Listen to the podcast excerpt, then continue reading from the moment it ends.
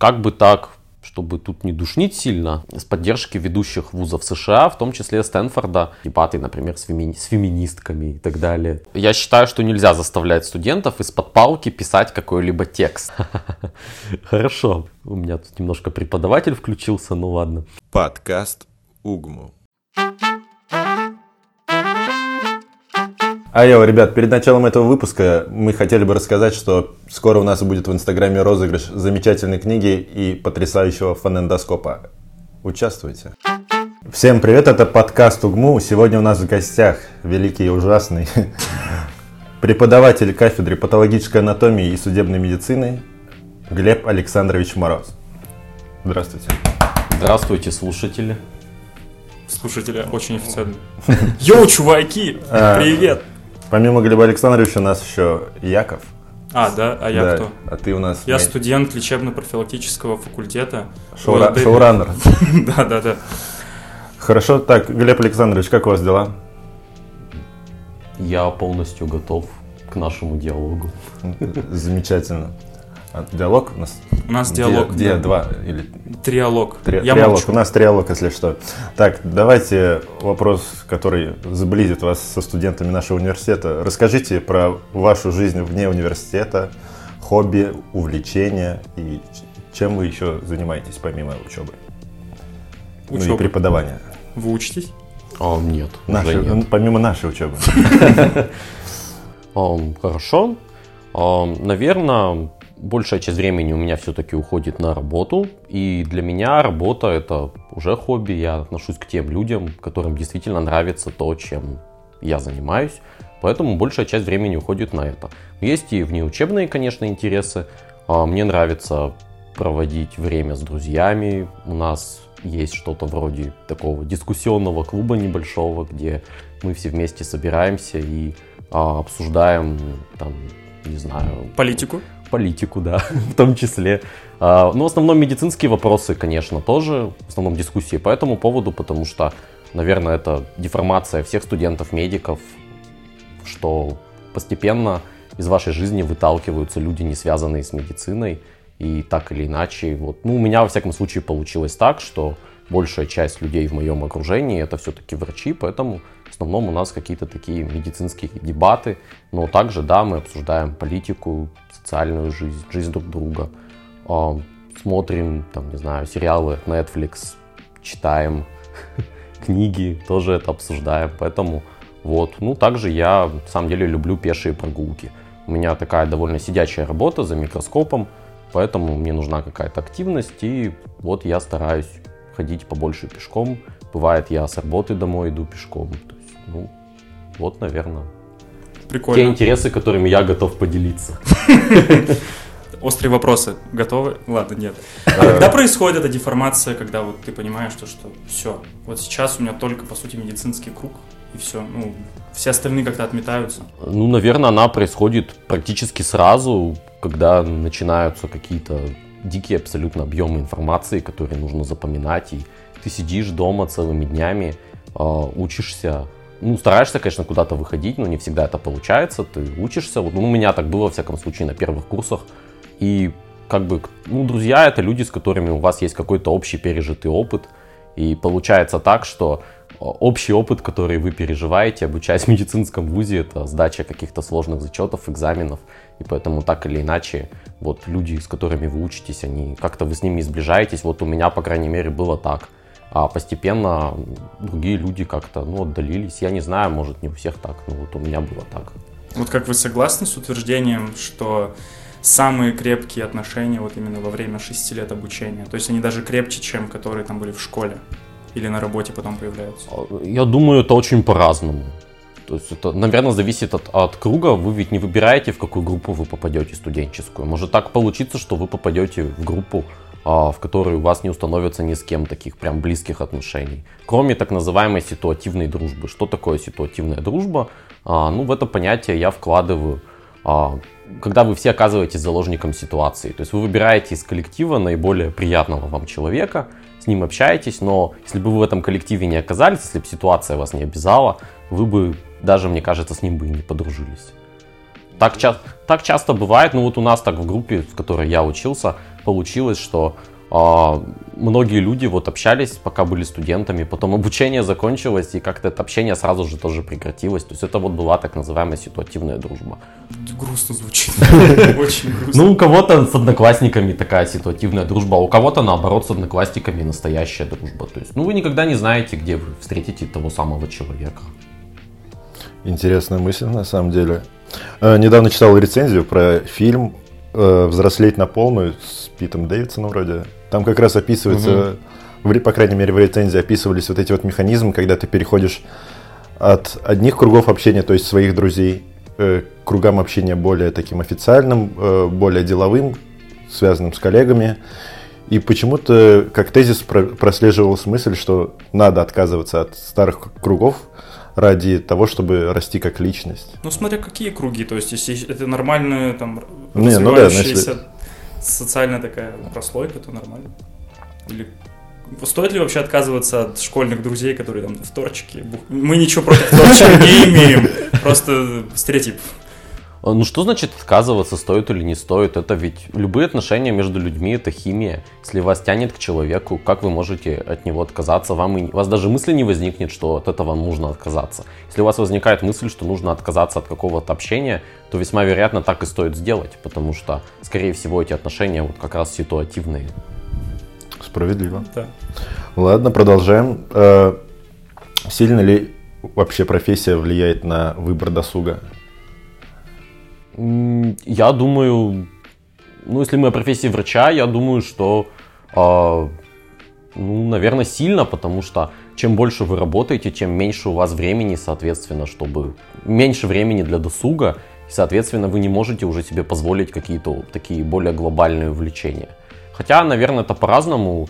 У меня есть э, хорошие знакомые, друзья даже, которые а, закончили медицинский и параллельно и во время учебы, и после, вот у них там группа музыкальная, еще что-то, и вот они как-то успевают это все, при этом они хорошие специалисты, и, ну, то есть, наверное, наверное, это опять от человека зависит абсолютно. Да. Насчет эмоционального выгорания. Вот как в профессии именно, в патологоанатомии, сталкиваются ли часто или нет. То есть вот мы знаем такой стереотип, что анестезиологи-ревматологи, они очень часто сталкиваются с этим. Онкологи. Онкологи, да. А как вот по... Патанатомы, а, ну, я за всех, наверное, не скажу. Наверное, я могу так привести американскую статистику, потому что у нас в стране такой статистики нет, насколько я знаю, но есть интересные американские данные о том, что, ну вот, например, а, проводились исследования, в какой специальности выше частота эмоционального выгорания, в какой специальности а, выше частота самоубийств и так далее. Ну, самая высокая частота выгорания и, самоубийств как раз в анестезиологии и реаниматологии, как бы вы правильно сказали. А, патанатомы традиционно занимают практически самые низкие рейтинговые позиции в этом списке. То есть как-то так получилось, что люди, которые ну, вот в Америке занимаются патологи, патанатомией, они а, меньше этому подвержены.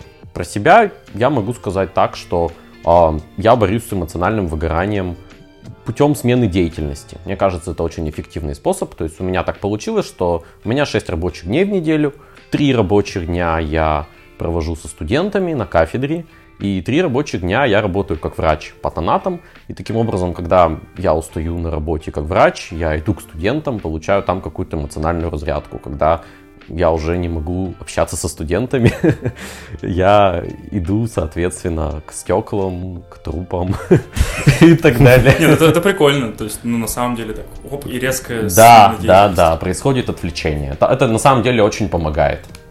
Это совет всем тем, кто боится выгорания, меняйте сферу деятельности. Не сферу деятельности, наверное, а как-то... Активность. Да, просто активность. Прикольно. Если так задуматься, патанатомия, она как будто бы не совсем медицина и не совсем наука. То есть это как это синергизм и что-то что-то между. То есть ты не слишком в медицине, потому что тебе не приходится часто взаимодействовать с живыми людьми. И при этом ты можешь заниматься наукой, потому что часто взаимодействуешь с гистологическими препаратами, с интересными случаями. То есть, возможно, это один из факторов, почему не, так, не такое сильное выгорание у патанатомов. Конечно, отчасти я согласен, что патонатом, конечно, с живыми людьми практически не взаимодействует. То есть, э, да, мы смотрим биопсии, биоптаты, да, операционный материал живых пациентов, но с самими живыми пациентами мы не общаемся. Что мне нравится, ну, с кем мы общаемся, мы ведь с кем-то общаемся, э, мы общаемся в основном с коллегами. Мы общаемся с коллегами, и это общение, ну, мне вот нравится намного больше, когда я думал, какую специальность выбрать, а, в том числе я взял за, так сказать, за основу рассуждения мой опыт на практиках, будучи студентом, когда нас там отправляли общаться с пациентами, сидеть в поликлинике. То есть я это все то, тоже когда-то проходил. И я понял, что я могу общаться с пациентами, но я просто не хочу. Не то, что я не, не могу, я просто не хочу этого делать. А, а с коллегами общаться мне куда как более приятно. Мы общаемся на профессиональные темы. А, ну и мне повезло, я работаю в очень хорошем коллективе на самом деле. Ну и со студентами мне тоже нравится взаимодействовать. У нас все-таки мы со студентами обсуждаем именно профессиональные темы, поэтому это вот как общение уже с такими будущими коллегами. Поэтому вот. Респект всем студентам. Прям вообще классно. Немножко уйдем в другую тему. Круто, что мы обсудили. Очень, мне кажется, полезно про ситуативные знакомства, про ситуативную дружбу. Сейчас обсудим, давайте, для меня очень важную тему. Что вообще выбирать? Вот есть наука, научная стезя. Неважно где, неважно как, просто научная стезя. И практика, тоже неважно где, ну, будем вот условно в России. Все хорошо, что выбрать? Такой очень общий вопрос. Давайте для начала так, что наука тоже разная бывает. Бывает фундаментальная наука, когда вы, например, там изучаете экспрессию какого-то гена, какие-то мутации, э, там, не знаю, разрабатываете какой-то лекарственный препарат и так далее. То есть есть такая фундаментальная, прям настоящая наука, ваш шанс попасть в учебники там, по биохимии и так далее. А, а есть наука клинически прикладная, как я ее называю, то есть это уже клинические исследования на пациентах, то есть вы работаете как врач, но при этом вы анализируете истории болезни, вы занимаете, участвуете в клинических испытаниях какого-то лекарственного препарата. Вы, или если вы хирург, вы разрабатываете какой-то новый хирургический метод, там не на животных, а практикуете его уже на человеке, проверяете, а, какая методика лучше. Вот такая клинически прикладная наука. Ну, понятно, что если вы хотите фундаментальной наукой заниматься, то это с реальной практической деятельностью сочетается вообще мало. То есть дело в том, что люди, которые хотят фундаментальной наукой заниматься и которые готовы практическим врачом работать, это люди, в принципе, разные по своей организации. То есть, наверное, эти вещи нельзя совместить практически. А вот если вы хотите заниматься клинически прикладной наукой, то да, тут вы как раз можете работать и в практике, ничего вам не мешает вести прием или оперировать пациентов и при этом набирать материал а, для исследования. То есть вот это вещи, которые можно и нужно совместить, но тут ведь еще дело в том, есть ли у вас к этому склонность. То есть, если вот у вас вот это внутреннее чувство э, кропотливой, вот кропотливой работы, способность к кропотливой работе, чувство, что вы хотите в чем-то разобраться действительно, э, как-то расширить границы знаний. Это не все готовы вот этим заниматься. Какие так. качества вообще должны быть у человека, который будет готов? Ну, то есть вот кропотливый труд, он должен, должны быть какие-то качества, которые предопределяют, что человек может этим заниматься. Хотя бы там три. Три качества. Ну вот, наверное, наверное, первое это постоянно желание узнавать новое, совершенствоваться, и при этом вы как бы не соглашаетесь с тем, с теми методиками, которые вот уже существуют, вы чувствуете вот в себе, что у вас есть силы что-то в них изменить, что-то доработать. Вот если вы чувствуете, что что-то происходит не так, что можно сделать лучше, и вы хотите попытаться, то вот тогда это для вас, я думаю. А также, конечно, тут, наверное, не качество, а уже способности. Конечно, а, нужно обладать способностью обрабатывать данные, работать с данными. Если вы а, человек, который вот привык общаться с людьми, вот вам там нравится с пациентами общаться, всем помогать, получать вот это вот ощущение отдачи и так далее, то я не думаю, что... Ну, это мое мнение, но я думаю, что с наукой у вас может не сложиться. То есть все-таки врач, который занимается научной деятельностью, он вот именно работает с данными, он работает с таблицами, он, он должен как-то не терять объективность, для этого, наверное, излишняя эмоциональность это вот препятствие, я думаю. Ну, вот в нашем университете нас изначально с первых курсов, там тот же НИР, нас прям учат э, делать научную работу, искать, делать статистику, анализировать. И то есть нас даже как будто бы больше готовят. Нам кто-то даже говорил из преподавателей, что каждый врач обязан понимать это, то есть читать статьи, анализировать их и анализировать данные. Насколько это вообще необходимо, если мы просто там хотим работать в практическом звене и все. Я абсолютно согласен с преподавателями, которые вам так говорили, потому что а, любой врач должен уметь анализировать данные. Даже если вы никогда не будете заниматься наукой, вы должны понимать а, публикации, вы должны понимать новые методы, как это вообще все происходит. Ну, то есть, вот есть такой среди там студентов некоторых стереотип я слышал, а, например, студенты говорят, вот я там это прочитал на PubMed, нашел статью на PubMed. Ну, как бы хочется его спросить, ну и что, PubMed это просто база публикаций, то есть туда попадают все публикации, хорошие, плохие, вот любая публикация может попасть на PubMed. Там нет никакой особой сортировки. А вы должны, читая публикацию, вообще понять, а насколько ей можно верить. То есть, какие методы стат-обработки там применялись и так далее. А, релевантны ли результаты указанные там. То есть, и тогда вы сможете применять это в своей клинической практике. Вы можете сказать, ну да, есть клинические рекомендации, там уже за меня эксперты проанализировали тысячи публикаций, и мне уже дали готовый алгоритм к работе. Это, конечно, так. Но существуют ситуации, когда возникают отступы от клинических рекомендаций, и любой практикующий врач, который работает на высоком уровне, он вам это подтвердит. То есть постоянно приходится что-то узнавать новое. Я даже по своей работе это знаю. То есть я постоянно читаю, постоянно совершенствуюсь, смотрю какие-то книги по патологии, да, зарубежные, но даже их не хватает. То есть приходится все равно заходить на тот же подмет, искать какие-то статьи, там, открывать их через SciHub, например, и э, читать, получать новые сведения, потому что никогда не знаешь, с чем ты можешь столкнуться в своей работе. Надо быть к этому готовым. Отлично. И у нас есть как раз вопрос по теме. Что делать студенту и начинающему врачу, чтобы не отставать от современной медицины? Статьи, конференции, практический опыт, возможно, стажировки. Э, насколько для этого важно владеть английским языком? И как вообще у вас дела с английским? Это такой большой вопрос. Да, вопрос большой. А, как бы так, чтобы тут не душнить сильно, но я попробую. А, ну тогда все, заканчиваем. Значит, английский это вообще не иностранный язык. Его нельзя так называть, на мой взгляд. Английский это язык медицины. Это вот все думают, что латынь это второй, там, первый язык медицины. На самом деле это не так. Латынь это мертвый язык. То есть, да, есть какие-то латинские корни, которые все должны знать, но извини. Ну, мне кажется, там склонениями заниматься на латыни, вот, вот эта вот грамматика, которую дают на первом курсе. Лично я, я не против, пускай, наверное, она будет, но на мой взгляд, это не так важно, как бы, как вот английский язык, потому что английский язык это международный язык, то есть в других странах таких вопросов даже не возникает. Любой врач, он владеет английским языком, потому, не потому что там за бугром все хорошо, а у нас все плохо. Не в этом дело. Дело в том, что эм, все должны на одном языке в мире разговаривать. И так уж получилось, что этим языком по каким-то там причинам выбрали английский. Почему не русский?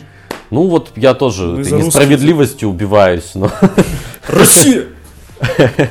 Но а, так уж получилось, что это английский, поэтому никто не говорит, что вы должны уметь говорить на английском языке. Это сложно, это требует практики, и это требует, к сожалению, финансовых вложений, потому что вот если вам кто-то говорит, что можно там бесплатно выучить английский язык, сидя там в каких-то приложениях и так далее, но это глупости, вы его не выучите его бесплатно. На разговорный хороший уровень вы его не выучите бесплатно. Может быть, вам повезло, у вас была языковая школа, и вы выучили его там бесплатно, как бы в рамках государственной программы. Так Государство может... заплатило, да. Да, так может быть, да. Но большинство людей не учились в языковой школе, у них была обычная самая школа, что тогда им делать? Значит, во-первых, нужно понять, что английский врачу нужно знать эм, не на разговорном уровне, а на уровне уметь читать и понимать публикации. Не обязательно даже уметь писать статьи на английском, это тоже сложно. Уровень B1, то есть уровень Intermediate, он предполагает, что вы можете свободно читать. Этому можно научиться даже, вот можно сказать, что практически бесплатно. Если у вас есть какой-то базовый школьный уровень, а, я могу свой опыт рассказать. То есть, ну, вот у меня сейчас английским, в принципе, как мне кажется, неплохо. То есть у меня уровень ближе к, к B2, наверное, то есть B1-B2, то есть где-то почти upper intermediate. И, ну, я продолжаю заниматься с преподавателем, у меня потрясающий репетитор абсолютно, и мне очень нравится. Но, как бы, учился читать я медицинские тексты, просто читая их. То есть, если вы хотите что-то научиться делать, нужно этим и заниматься. То есть, вы берете текст, который вам по интересам медицинский. Вы его читаете, сначала вы ничего не понимаете, вы почти все вставляете в переводчик, но рано или поздно слова одни одни и те же, плюс там те же латинские корни. Рано или поздно вы понимаете, что вы уже понимаете больше, чем вчера. И так занимаясь каждый день в системе, а, где-то за несколько месяцев вы увидите, что вы уже читаете без переводчика. Это звучит как фантастика, но на самом деле это так и есть. Это вот я на себе во всяком случае почувствовал. Поэтому вот я считаю, отвечая на ваш вопрос до конца, чтобы быть в ногу со временем, практическому врачу нужно знать английский язык и э, нужно читать зарубежные учебники, читать зарубежные публикации, э, смотреть какие-то, не знаю, лекции на ютубе можно по интересам и так далее. То есть вот все упирается на самом деле в английский, поэтому если вы не знаете, с чего начать свой путь, вот начните с этого. А, так, ребят, небольшое отступление. К нашему розыгрышу еще добавляется 4 месяца подписки на Puzzle English и книга Геккельбери Финн на английском. Она немножко прочитана, но ничего страшного. Ладно, Замечательный ответ, очень информативно, мне кажется, получилось. Там еще про стажировки было. Да, стажировки плохо, Я хорошо. Я немножко сделаю такое отступление. Говорят, какие-то ребята да, записывали подкаст, подкаст про стажировки. Третий, по-моему, эпизод был Не подкаст знаю, УГМУ, э, мне Обязательно кажется. посмотрите, где-то в интернете да, это должно да, быть. Да. На серверах были. секретных. Там э, я когда писал это я писал, это был не Рустем, это я писал по поводу Забугор, там вот это обучение. Расскажите, вот мне очень интересно, что это было, что за курсы были? Потому что это на сайте УГМУ написано очень прям таким жирным шрифтом, вот вы учились, какие-то курсы были. Что это было? А, да, а, ну это на самом деле так круто там может быть написано на сайте УГМУ, Очень круто как написано. было на самом деле. а, значит, а, на втором курсе я просто серфил по интернету и случайно абсолютно наткнулся на курс, посвященный э, биохимии, молекулярной биологии и медицинской генетике, э, который проводился с поддержки ведущих вузов США, в том числе Стэнфорда и преподаватели в общем-то, Лиги Плюща. Они вот осуществляли обучение. Это были местами записанные на видеолекции, где-то это были реальные конференции, ну вот как сейчас сказали бы через Zoom, ну там, понятно, Zoom еще, наверное, не было, тогда все происходило через веб-страницу. Ну не суть, главное, что это было общение с преподавателями онлайн, это были записи лекций, а во время лекции, прямо вот посередине лекции выскакивали периодические тесты, которые нужно было решать, то есть там нельзя было просто вот сидеть и филонить, ничего не делать.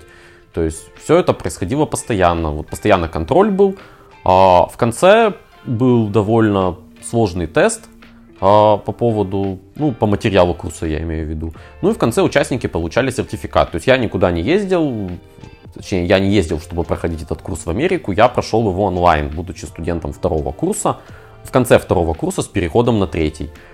Получил очень хороший опыт, очень хорошую, как мне кажется, базу. Вот. Ну, я это делал уже, имея базу студента УГМУ, то есть это, поскольку этот курс был в основном по биохимии, то есть я уже прошел биохимию а, на втором курсе, и мне было несколько легче это все воспринимать. Но тем не менее, там было очень много актуальных э, сведений. Я познакомился с публикациями, с, с методом анализа публикаций, с тем, как можно читать зарубежные учебники. Ну, вообще, этот курс мне очень многого дал, не только в биохимии. То он у меня такую фундаментальную базу сформировал, и мне, в общем, очень понравилось, поэтому вот вы там про стажировки спрашивали. Хочется сказать, конечно, надо хвататься вообще за любую возможность всегда. То есть, если вам что-то предлагают, если есть возможность куда-то поехать, то, конечно, едьте, это всегда опыт, опыт любой ценный, хоть положительный, хоть отрицательный. Вы поймете, что за рубежом хорошо, что там плохо, какие там есть плюсы в медицине, какие недостатки и так далее. То есть вы ну, сможете для себя какое-то свое мнение составить, ну и чему-то, конечно, научиться. Я немножко еще хочу вот эту тему развить, потому что у меня вот в душе горит немножко такой, ну, грусть, наверное, от того, что когда мы были на одной из пар, кто-то начал фотографировать лекцию, и преподаватель сказал, что не фотографируйте, это ноу-хау, это нельзя, это мое. И после этого у меня сразу в голове вот э, все университеты Лиги Плюща в 2000, по-моему, 18 году или в 17 опубликовали просто полный доступ сделали к своим данным. То есть все свои лекции, учебники, методички. И вот, ну, я так подумал, было смешно. И вот я вдохновлен курсеры, EDX, вот этими всеми штуками. И вот как вам кажется, мог, может наш университет, конкретно УГМУ, сделать что-то подобное? Потому что в России есть уже примеры там, крупных университетов, типа МГУ, там, в Новосибирске. Вот наш университет может какой-то курс выложить по той же патанатомии, и он будет общедоступный, с сертификатом, и вот будет очень круто. Так я думаю, конечно, какие тут могут быть вообще проблемы. То есть у нас в ВУЗе есть э, не только высококлассные преподаватели, у нас в ВУЗе есть специалисты по каким-то уникальным для мира вопросам. То есть, э, которые вот специалисты в каких-то своих очень узких областях. Если все это собрать и объединить, мне кажется, получился бы очень неплохой курс. Ну вот, например, заведующий кафедры, где я работаю, профессор Лев Моисеевич Гринберг, я думаю, Лев Моисеевич является, по сути, единственным в мире специалистом по сибиро-язвенному сепсису. То есть, ну, это вот как пример, то есть публикации, которые он сделал а, совместно с другими учеными, в том числе из нашего вуза, они во всем мире широко цитируются, широко известны и упоминаются в зарубежных учебниках, есть ссылки, то есть как бы, пожалуйста, Лев Моисеевич ездил в Гарвард, читал там доклад, вау, вау. в общем-то, по этой проблеме, поэтому вот, пожалуйста, у нас есть люди, на кого мы должны равняться на самом деле. А что вот такое должно произойти, чтобы это появилось? Ну, вот именно вот такой формат. Может так быть, поколение немножко сменится? Нет, зачем меняться поколению? Я думаю, что Просто нужна какая-то инициативная группа. То есть вот должны быть какие-то инициативы, например, может вот исходить от студентов. А, вы можете вполне а, прийти, обратиться к администрации вуза, предложить это.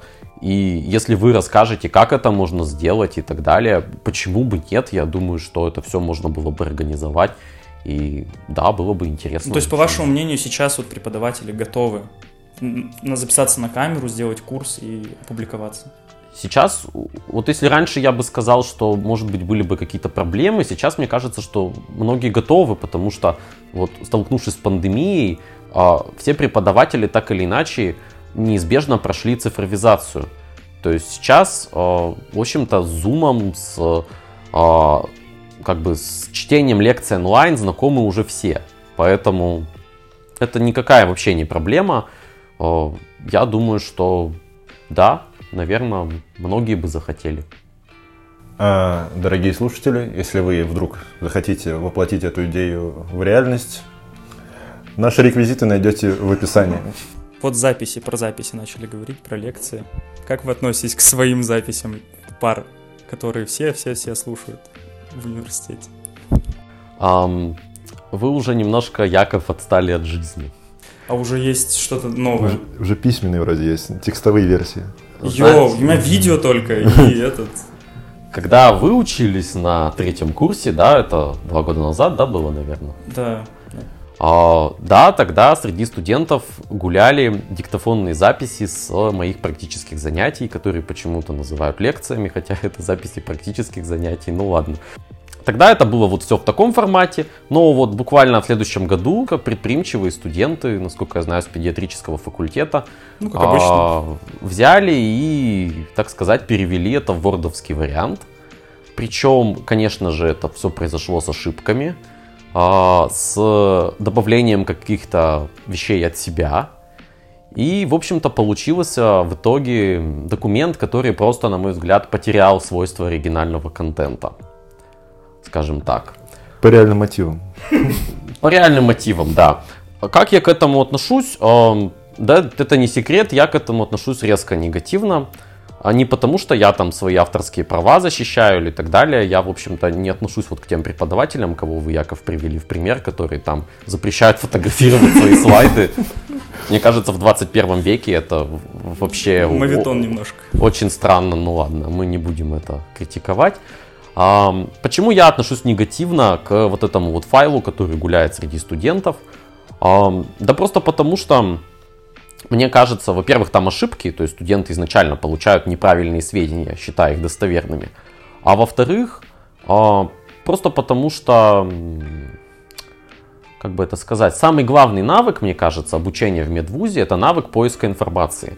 То есть выпускаясь там после шестого курса, даже хороший студент, который всегда учился, он вряд ли будет помнить больше 30% от того, что он изучал за все 6 лет. Но что студент никогда не забудет, он не потеряет навык учиться. То есть, что такое навык учиться? Это навык находить какую-то современную информацию, работать с ней. И как бы как устроены мои пары? Студенты читают несколько учебников, приходят на занятия, дальше они, мы с ними в живом диалоге обсуждаем материал, они узнают, что что-то из того, что они прочитали правильно, что-то неправильно, на что-то надо посмотреть под другим углом. И так или иначе студенты постепенно э, учатся, то есть они учатся находить информацию. Теперь представьте, что студент не читает учебники, он читает вот эти вот конспекты с ошибками, и он не получает этого навыка абсолютно. То есть он его лишается, и мне кажется, это очень плохо, поэтому да, я отношусь негативно, и я, конечно, не могу контролировать этот процесс, потому что я понимаю, что все, что попало в сеть, оно навсегда останется в сети. Это правда. По крайней мере, я в своих группах студентам запрещаю пользоваться такой информацией. И если я вижу, что они продолжают упорствовать, а это все равно видно, хотя некоторые думают, что они очень талантливо скрываются, но нет. А, таким студентам я просто задаю вопросы по учебнику. И все, и становится понятно, что им нужно пойти и поготовиться снова. Замечательно. И как раз по данной теме у нас есть вопрос. Э, ну, наверное, для студентов не будет секретом, что, в принципе, наши преподаватели все разные, кто-то постарше, кто-то помладше, и все дают информацию со своей колокольни, как можно было бы выразиться. Какой вообще выход из этой ситуации, как сервер, э, сортировать информацию?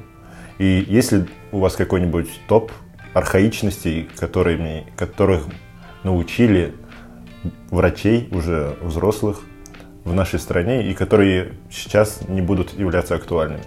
Действительно, все преподаватели разные, все дают разную информацию. Это вообще, в общем-то, не секрет, все люди, в принципе, разные. Как можно из этой ситуации выйти? Наверное, мне кажется, что поколение должно естественным образом смениться. Потому что когда естественным образом меняется поколение, меняются и взгляды, меняются и подходы. То есть, наверное, единственный способ это чтобы как можно больше молодых, заинтересованных, увлеченных умных ребят приходило в преподавание, преподавали, рассказывали студентам что-то новое.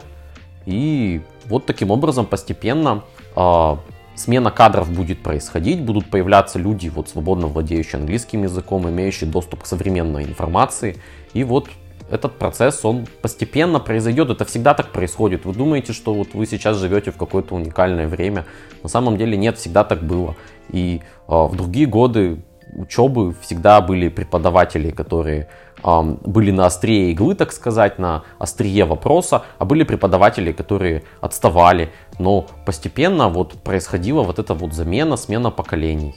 А, вот. Там какая-то вторая часть вопроса еще была. Да, вот есть в нашей медицине, допустим, у врачей из глубинки, которые угу. не так часто читают клин-рекомендации, либо зарубежную литературу, есть определенные архаичности, которые существуют в их головах, и они не переучиваются, и это часто является повсеместным, особенно в, в областях, так сказать.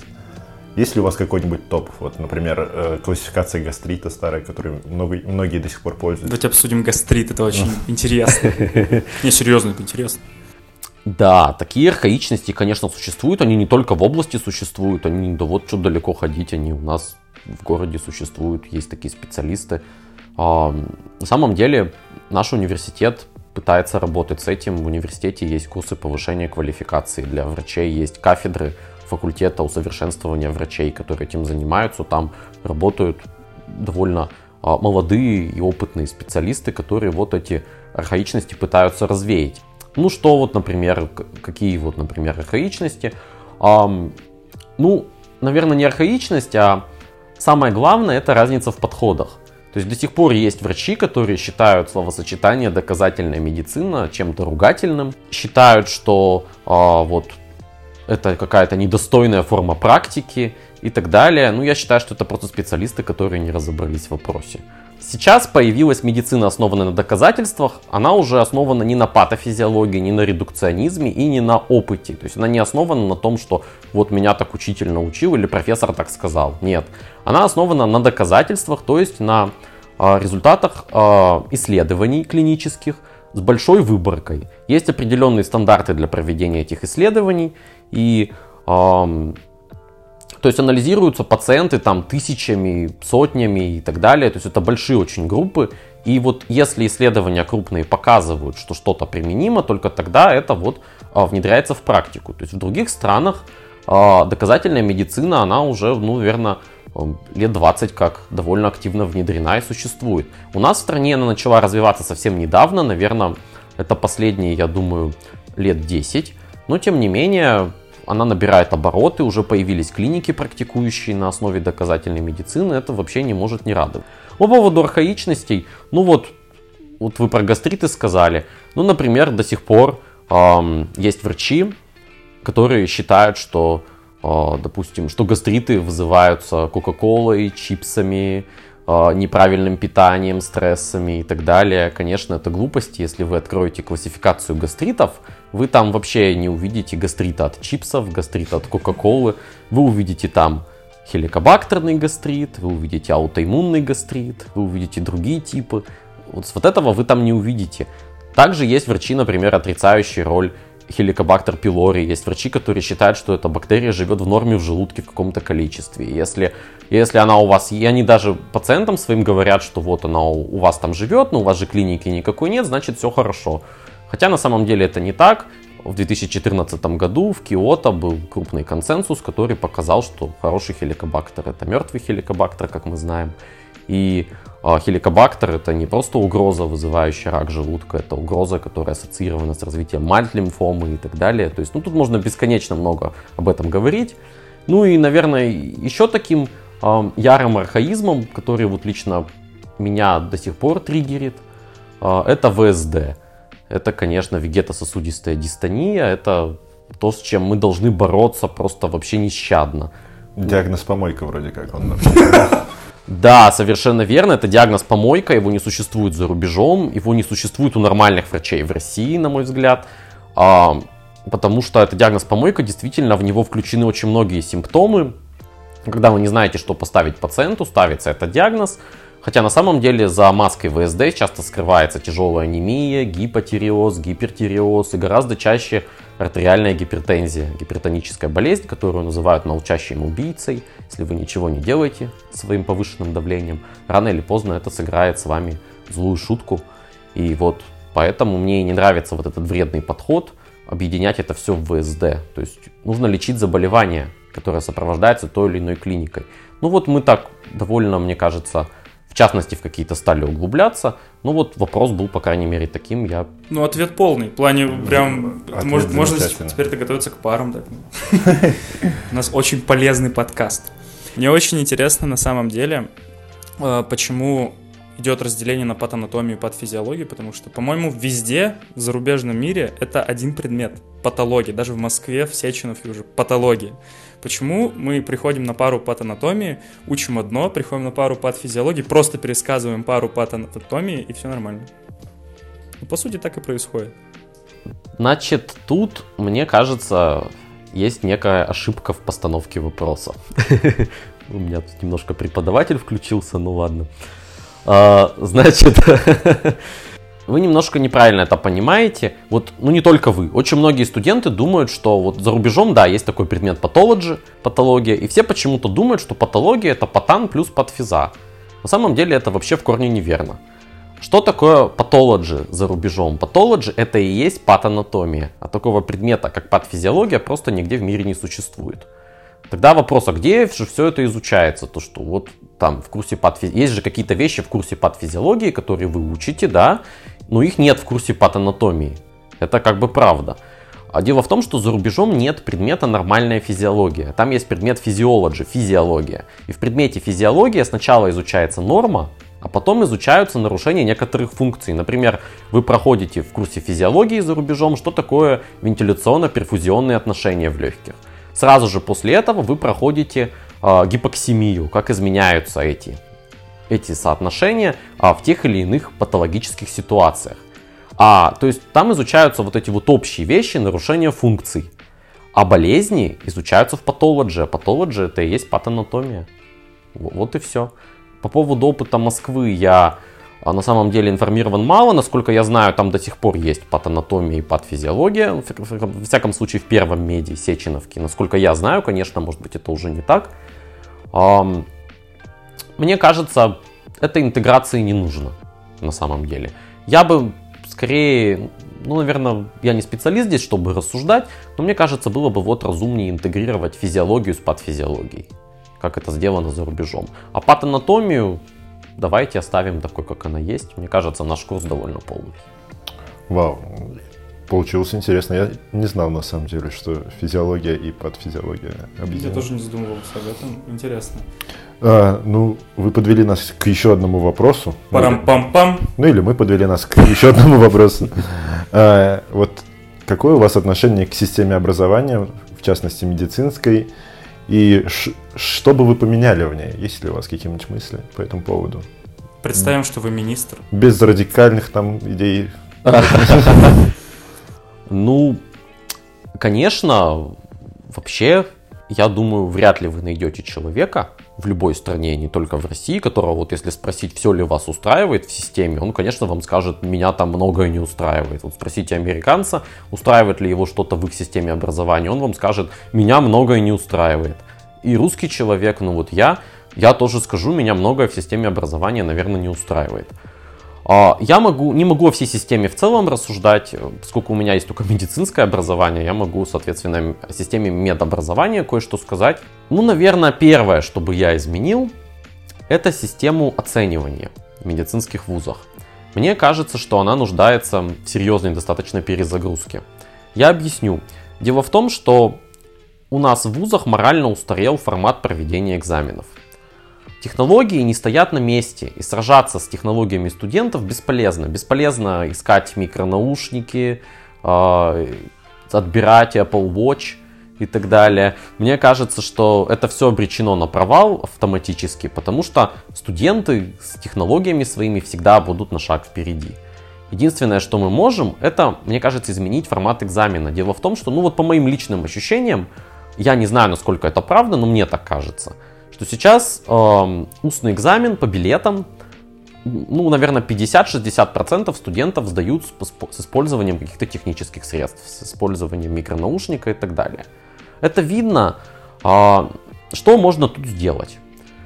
Э, я думаю, что экзамен должен уйти от формата билетов. То есть экзамен должен стать практическим. Мы даем студентам знания, даем студентам знания, которые студенты потом будут применять на практике. Так надо сразу спрашивать со студентов какие-то практические навыки. То есть, например, а, давать студентам на экзамене ситуационные задачи текстом, которые с вопросами конкретными, которые студент никогда вообще в глаза эти задачи не видел, то есть не из какой-то базы. Эти задачи должны быть новые.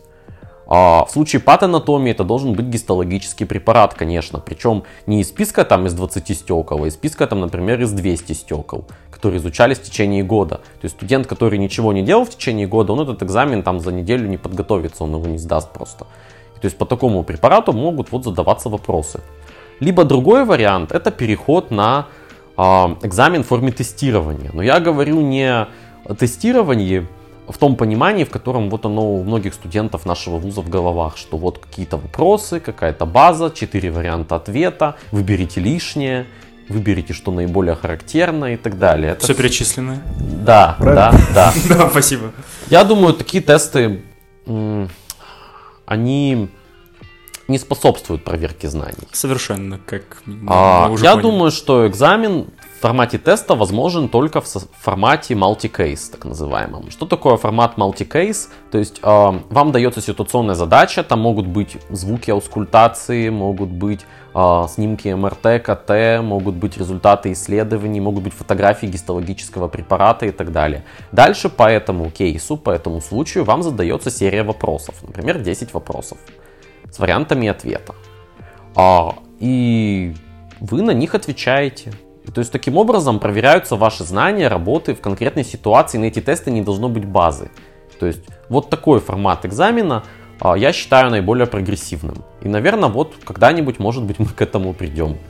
Пахнет, знаешь, USMLE. Да, да, да. Это как будто бы один из степов, наверное, второй, да? Первый. Первый, Нет, первый, первое быть, тестирование, а второй Мы уже... не сдавали. Второе мы тоже умничаем? тестирование. Второй, ну, А чем мы умничаем? Мы не сдавали да, USMLE. мы, боже мой, мы... Да, действительно, это похоже на американский вариант проведения аттестации. И этот экзамен, он признается во всем мире. Его считают наиболее прогрессивным. Поэтому, наверное, нам, может быть, стоит подумать о переходе на такой формат. Я не хочу забегать вперед, но мне кажется, что мы к этому придем. Да проблема базы, по-моему, только. То есть, если Да. не будет базы, хотя бы ты что-то будешь учить. Ну, нет, а как ты сделаешь тест без базы? И всегда найдется кто-нибудь, кто ее украдет, или сольет, или Как? что-нибудь еще. Ну, я не... Ну, выдумывать каждый раз Ну. новый тест. Тут ведь Просто лень. Тут ведь поднимается еще один вопрос серьезный. Вопрос человеческого фактора. Дело в том, что а, сдавать экзамен устно преподавателю на кафедре, вы же понимаете, что все преподаватели разные. У нас есть про это вопрос. Собственно, мы его задали так. Ну, вот давайте вы его зададите. я Не, не, отвечу. ну тут действительно про преподавателей. Какая вообще может быть честность? Когда ты сидишь у одного преподавателя, кто-то у другого. Это совершенно разные люди, ра- разный подход к экзамену. Это действительно так. Тут невозможно что-то отрицать, потому что все мы люди, все мы разные, у каждого свои какие-то особенности. Может быть, вот этот вот способ проведения экзамена, это способ уйти вот от этой вот в некоторой степени необъективности. Хотя, а, хотя, конечно, на каждой кафедре в обязанности заведующего кафедры входит следить, чтобы устный экзамен проводился наиболее объективно. Ну, например, как на нашей кафедре решена эта проблема? На нашей кафедре а, есть экзаменатор, которому вы отвечаете экзамен, но вы никогда не находитесь с экзаменатором один на один. Всегда есть клинический ординатор, который а, сидит вместе с экзаменатором, слушает а, ответ студента, и он как бы вот в данном случае а, выступает таким своеобразным свидетелем происходящего. Того, что человека завалили, он говорит, да. Ну, неправда. Понятые, распишитесь, пожалуйста. Да, конечно, я хочу дальше учиться в ординатуре. А, Нет, я к тому, что можно, конечно, попытаться даже устный экзамен сделать наиболее объективным, и мы стараемся это всегда делать, но, конечно, это не всегда возможно. Все люди разные, поэтому вот электронный формат проведения экзамена, может быть, он решает эту проблему. У меня есть небольшая такая история, как я пытался сделать свой экзамен по патанатомии, сделать более объективным. Перед тем, как пойти на экзамен, я написал на листочке «пожалуйста, не к Зайцевой» и вложил его в зачетку. И так уж получилось, что я не сел к Зайцевой, и мой экзамен прошел замечательно объективно. Я получил даже пятерку.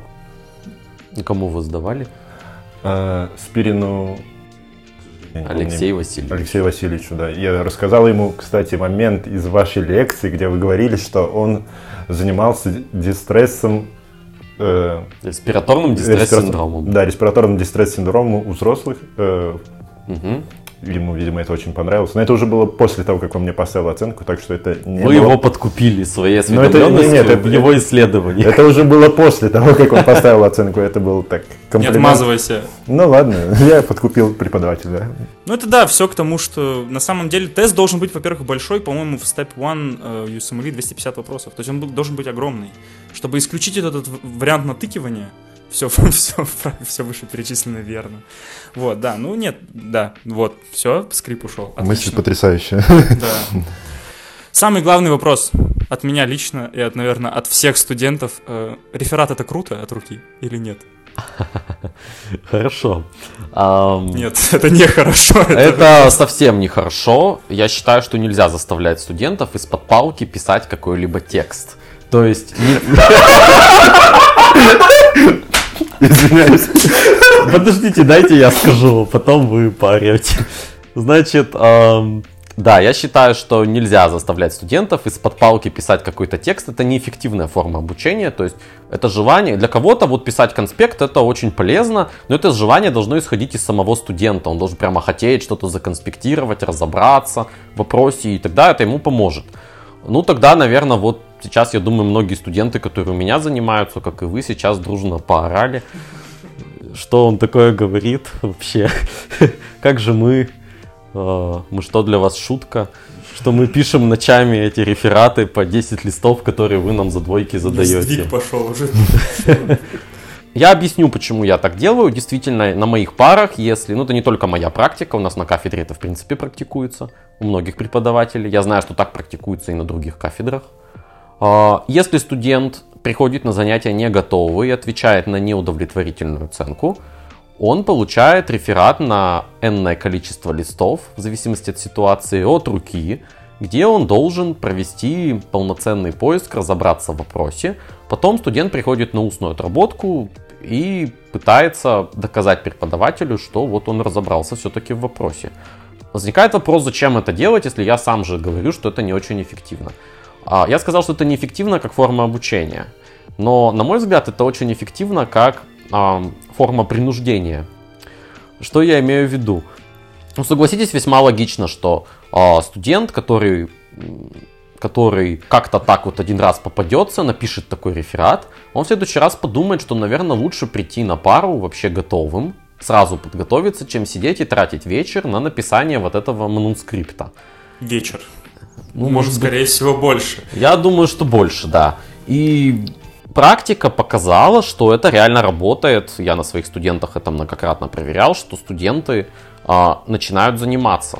То есть, к сожалению, моему большому сожалению, у нас не все студенты в ВУЗе вообще мотивированы стать врачом. Они зачем-то приходят в университет, посещают пары, говорят, нас там валят, ой, вот он такой плохой, нас заставляет учиться. Но спрашивается, а зачем вы вообще сюда пришли?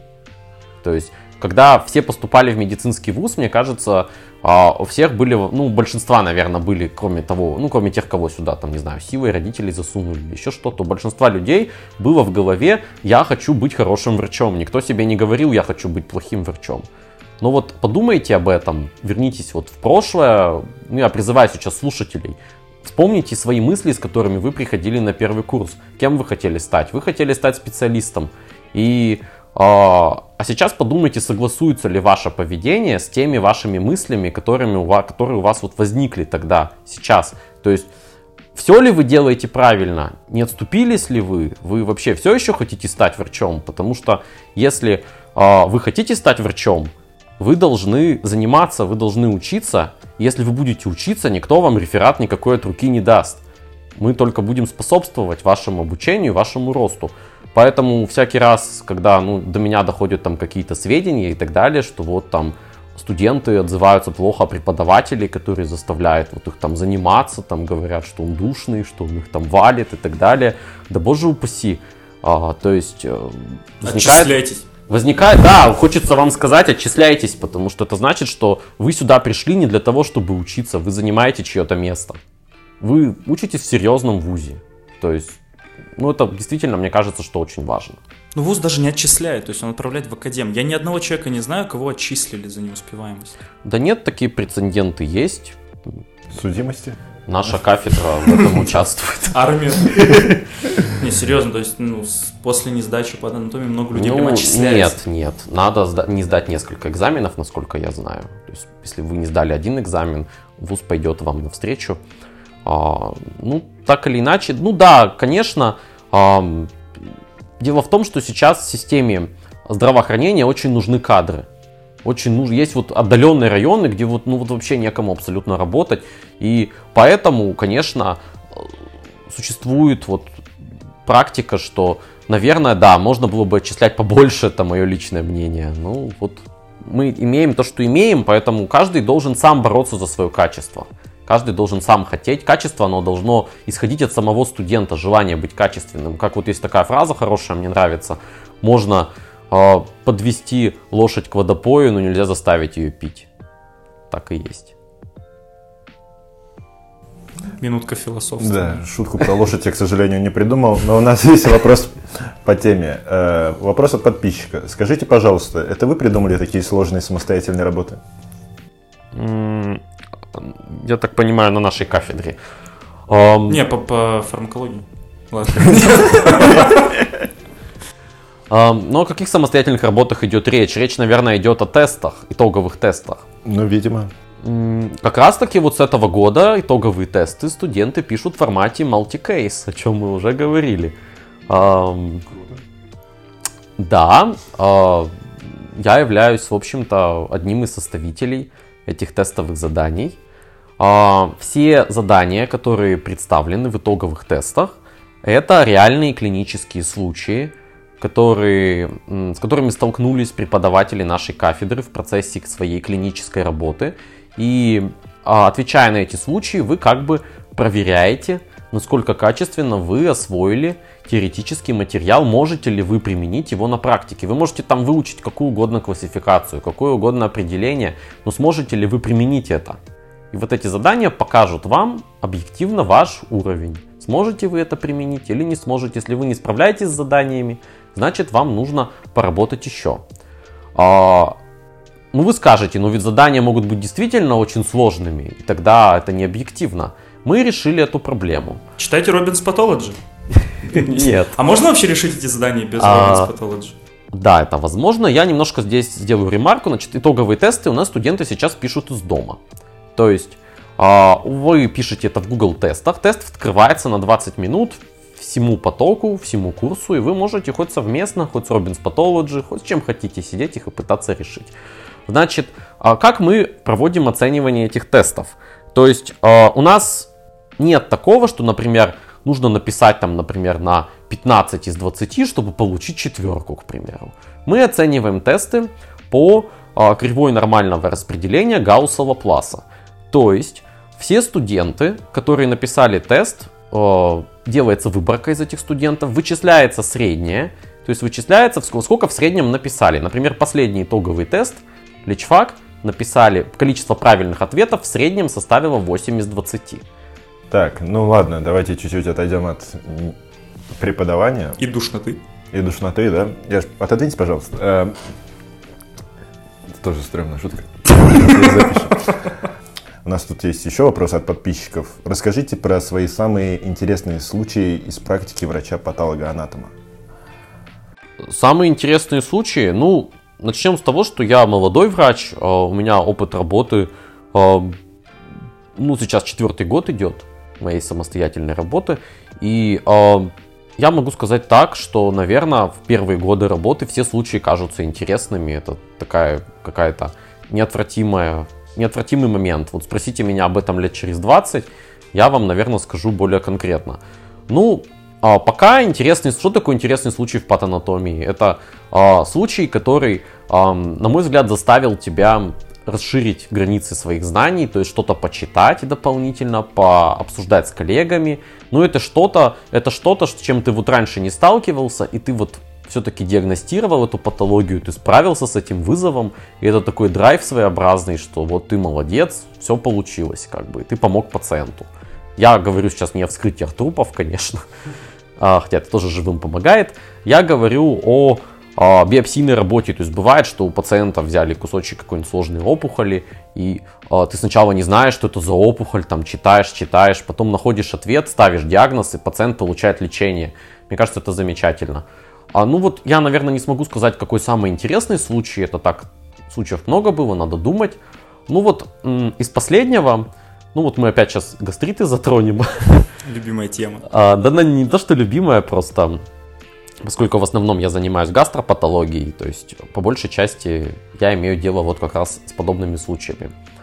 А, ну вот вы все хорошо знаете, что классический хеликобактерный гастрит это гастрит, вызываемый бактерией хеликобактер а, пилори, да, абсолютным патогеном для человека, который является.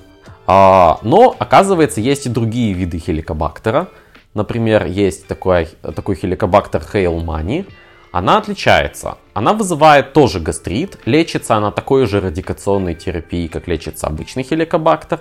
Но дело в том, что передается она по-другому. То есть этой палочкой можно заразиться от домашних животных. То есть не от человека, это не семейные контакты, не семейные случаи заражения, а от домашних животных. И а, я когда-то читал только про этот гастрит, написано, что в России он там встречается вообще казуистически редко. На самом деле по России вообще нет данных о распространенности вот этого хейлмани гастрита хеликобактерного. И тут мне попадается случай, и я вижу эти палочки, хеликобактер хейлмани, И я был вообще под впечатлением, потому что я сначала вообще своим глазам не поверил, что я вижу. Я посмотрел на картинки, вроде я был прав. Я позвонил старшим коллегам, они мне вообще по телефону сказали, да не может быть, ты там что-то придумываешь. Вот. А, ну, в результате закончилось тем, что я показал им стекла, и они тоже восторженно согласились, что да, это вот это, вот эта палочка. Спрашивается, а какая разница, если она лечится так же, как обычный хеликобактерный гастрит? Разница заключается в том, ну я уже сказал, в путях и механизмах заражения этой инфекцией. То есть, если у такого пациента живет домашнее животное, которое может быть носителем этой палочки, например, кошка, если даже человек пролечится от такого гастрита, кошка его снова заразит. И поэтому нужно лечить и человека, и кошку в таких случаях. Поэтому очень важно здесь установить, каким видом хеликобактера человек инфицирован. И вот, ну, это так может быть не скромно, но в общем-то, вот этот случай, это был первый в истории диагностированный случай такого гастрита в Свердловской области. А потом через месяц мне попался второй такой случай. Поэтому, ну, Может, это... просто вы про него единственный знаете? Нет, коллеги тоже довольно опытные, они тоже про это знают, но просто им не попадалось. То есть так вот получилось, есть закон парных случаев, я в него не верю. но здесь вот он сработал. Ну, вот это вот просто как пример интересного случая. И, наверное, интересный случай это еще случай, когда вот ты чувствуешь удовлетворенность от своей работы, что ты вот молодец, все сделал правильно. Это вообще важно для человека, важно для врача чувствовать вот эту удовлетворенность. Я вам всем желаю хорошо учиться и вот эту когда-то тоже испытать вот это чувство от правильно поставленного диагноза. Блин, я прям почувствовал, что я хочу быть врачом теперь. Очень сильно. А не хотели? Нет, я не хочу. Просто сейчас еще больше хочу. У меня сегодня было такое чувство удовлетворенности, когда... Домой приехал. Нет, когда я помог бабушке решить проблему с Хоббл. До подкаста было весело. Э, бабушка месяц пользовалась сальбутамолом, и только сегодня она узнала, что нужно открыть крышку перед тем, как вдыхать. Чувство удовлетворенности потрясающе. Что ты мне хотел сказать по этому поводу? Ничего? Нет, я думал, ты следующий вопрос задашь. Все, да. Ну, это будет, наверное, последний вопрос, потому что мы уже пишем миллион лет. Вот. Ну, наверное, такой, да, э, более финишный вопрос. Больше, чтобы узнать про вас, чтобы все-таки такой немножко раскрыться. Вот современные методы получения информации в виде досуг, не досуг, э, образования. Мы вот поговорили про курсы, а так вот больше как досуговое. ТикТок, YouTube, подкасты, что-нибудь из этого. Что вообще, вот какое с... Э, под, подписки, например, на YouTube какие у вас там, или подкасты какие слушаете? Ну, хорошо. А, ТикТок однозначно нет. Почему? Я считаю, что это не самая лучшая форма получения информации, она провоцирует возникновение зависимости и так далее. Все такие первокурсницы, фу, душнило, ужас. А, хорошо, а, но тем не менее я не против Ютуба, это замечательная платформа. А, ну, конечно, YouTube ведь это инструмент, то есть важно, что вы там смотрите. Ну, естественно. Можно тот же ТикТок смотреть на Ютубе, бесконечные вот эти записи коротких видео. Как я делаю, собственно. А что вы смотрите? Ну, хорошо. Из немедицинских таких подкастов, наверное, я слушаю Джордана Питерсона. Это это специалист в области психологии социальной. А, он рассказывает довольно интересные вещи, как поднять мотивацию в обучении, как общаться с разными людьми, как выстраивать отношения. И он это делает просто в потрясающей абсолютно манере. Он не нудит, не душнит. Все понятно, все, что он говорит на ярких примерах. Мне нравятся дебаты с его участием, там дебаты, например, с, феми... с феминистками и так далее, то есть такие агрессивные довольно вещи. Он там их не оскорбляет, ничего, он просто э, дискутируя с людьми, он показывает нелогичность их доводов и так далее. Ну, то есть вот он учит вести вот такую дискуссию. А мне вот такой формат довольно близок. Да, я его тоже смотрел, интересный мужик. Мне, мне нравилось интервью с феминисткой, где он это все, он ее да, вот мы об этом. давит ее. На английском смотрит. Не, да, ну мы, я, я надеюсь, что мы с вами, Яков, не против феминисток. Не, не, не, мы, мы все... Это мы чуть-чуть там запикали. Мы не даем оценок. Да, все хорошо. Я за ЛГБТ, за... Нет. Со стороны ЛГБТ. Да. Я думаю, это лучше вырезать. Да ладно. Э, мы не мизогины. Мы... Белопальтовые. Белопальтовые. Мы не белопальтовые мизогины. Мы всех уважаем. Э, И феминисток тоже, кстати, вот, даже больше, чем Якова, допустим. Э, э, Следующий вопрос. Нет. Нет, про, подкасты. Ну, то есть, вот как формат подкастов сам вам? То есть, слушать, например, что-то делать, там, как биоптат смотреть и слушать. Да, я так и делаю на самом деле. Ну, было приятно. Смотрю биоптаты, вот я ваш подкаст как-то так слушал, он у меня хорошо под гастробиоптаты очень заходил. Прям классно. Что это значит, я не знаю, но звучит круто. Значит, профессионально. Ну ладно, на самом деле предыдущий вопрос был не последним. Вот самый последний вопрос на сегодня. Быстрые советы студентам. Прям 3-4 штуки, которые изменят их жизнь. Ох, ну сегодня, мне кажется, уже немало советов прозвучало. Наверное, я скажу последний. А, Этот совет когда-то дали мне, и а, я ему следовал, но я не оценил этот совет тогда. То есть я ему следовал просто не потому, что мне дали этот совет, просто я сам так хотел. И, в общем-то, я и без совета понимал, что это надо делать. Но вот сейчас, закончив вуз, я понял, как это было важно. На самом деле, я хочу этот совет дать и другим нашим слушателям. Дело в том, что все нужно делать в свое время. О чем я хочу сказать. А вот сейчас у вас есть 6 лет, чтобы учиться. Если вы думаете, что вы там потом, после 6 лет, придете в ординатуру, там все наскоком, быстро на практике, как любят говорить, там освоите и так далее, я должен вас разочаровать, этого не случится. Вы научитесь, да, какие-то там базовые манипуляции, какие-то простые 3-4 диагноза выучите, но вы будете вот в этих пределах вертеться и никуда дальше вы уже не заглянете. Самое важное, что а, работа врача в России это очень тяжелая работа, потому что а, денег всегда не хватает и а, вам приходится работать на несколько ставок, часто в нескольких клиниках. Это реально практика. Я не знаю вообще врачей, которые работали бы в одном месте. Вот честно, у меня нет таких знакомых. Все мои знакомые врачи работают в нескольких местах, чтобы заработать деньги. Отсюда вывод какой? Это будет отнимать ваше время, отнимать ваши силы, и домой вы будете приходить только для того, чтобы спать. Вы не будете ничего читать. Если вы думаете, что вы там какие-то статьи будете, там еще что-то, это очень маловероятно. Сил вам хватать не будет, вам заставить себя сделать что-то дополнительно сверх работы, это будет подвиг. Поэтому, пожалуйста, пользуйтесь временем, временем, которое вам сейчас дано.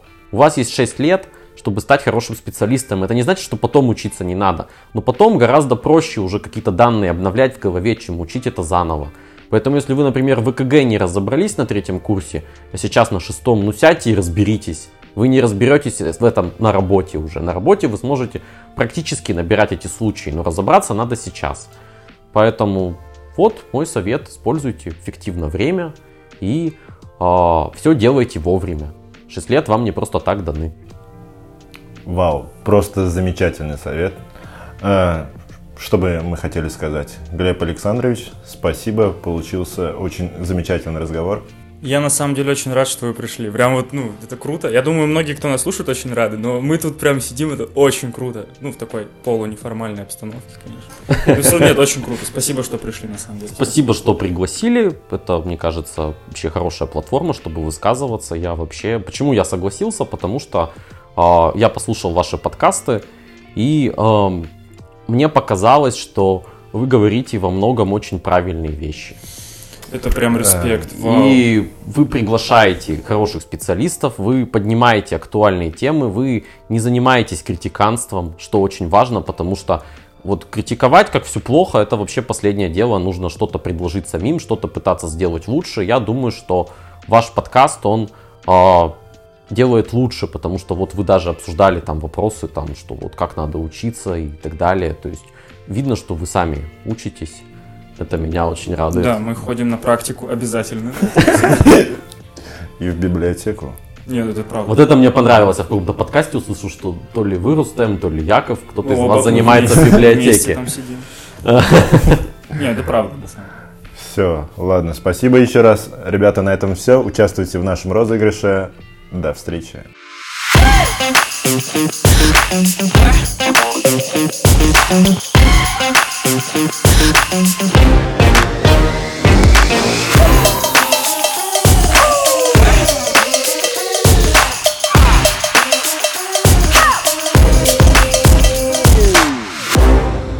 Подкаст Угму.